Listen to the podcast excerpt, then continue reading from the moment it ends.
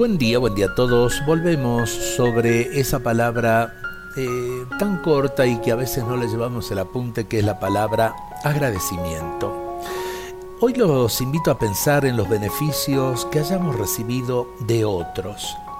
Sin duda serán muchos y también seguramente algunas veces no los hemos tenido en cuenta.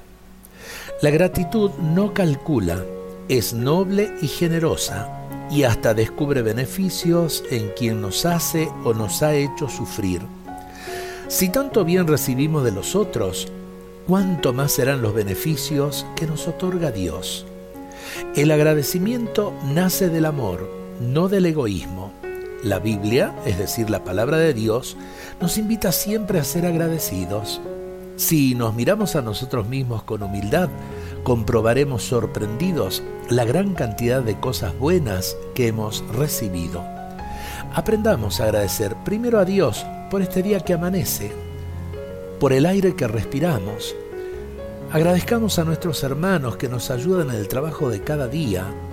Agradezcamos a nuestros seres queridos. Cuántas cosas para agradecer en el mundo día a día.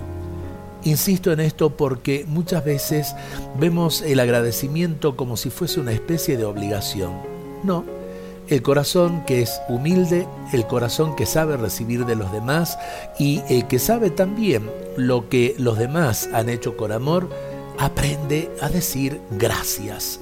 Gracias en todo momento. Es de buen cristiano y es de buen humano. Dios nos bendiga a todos en este día.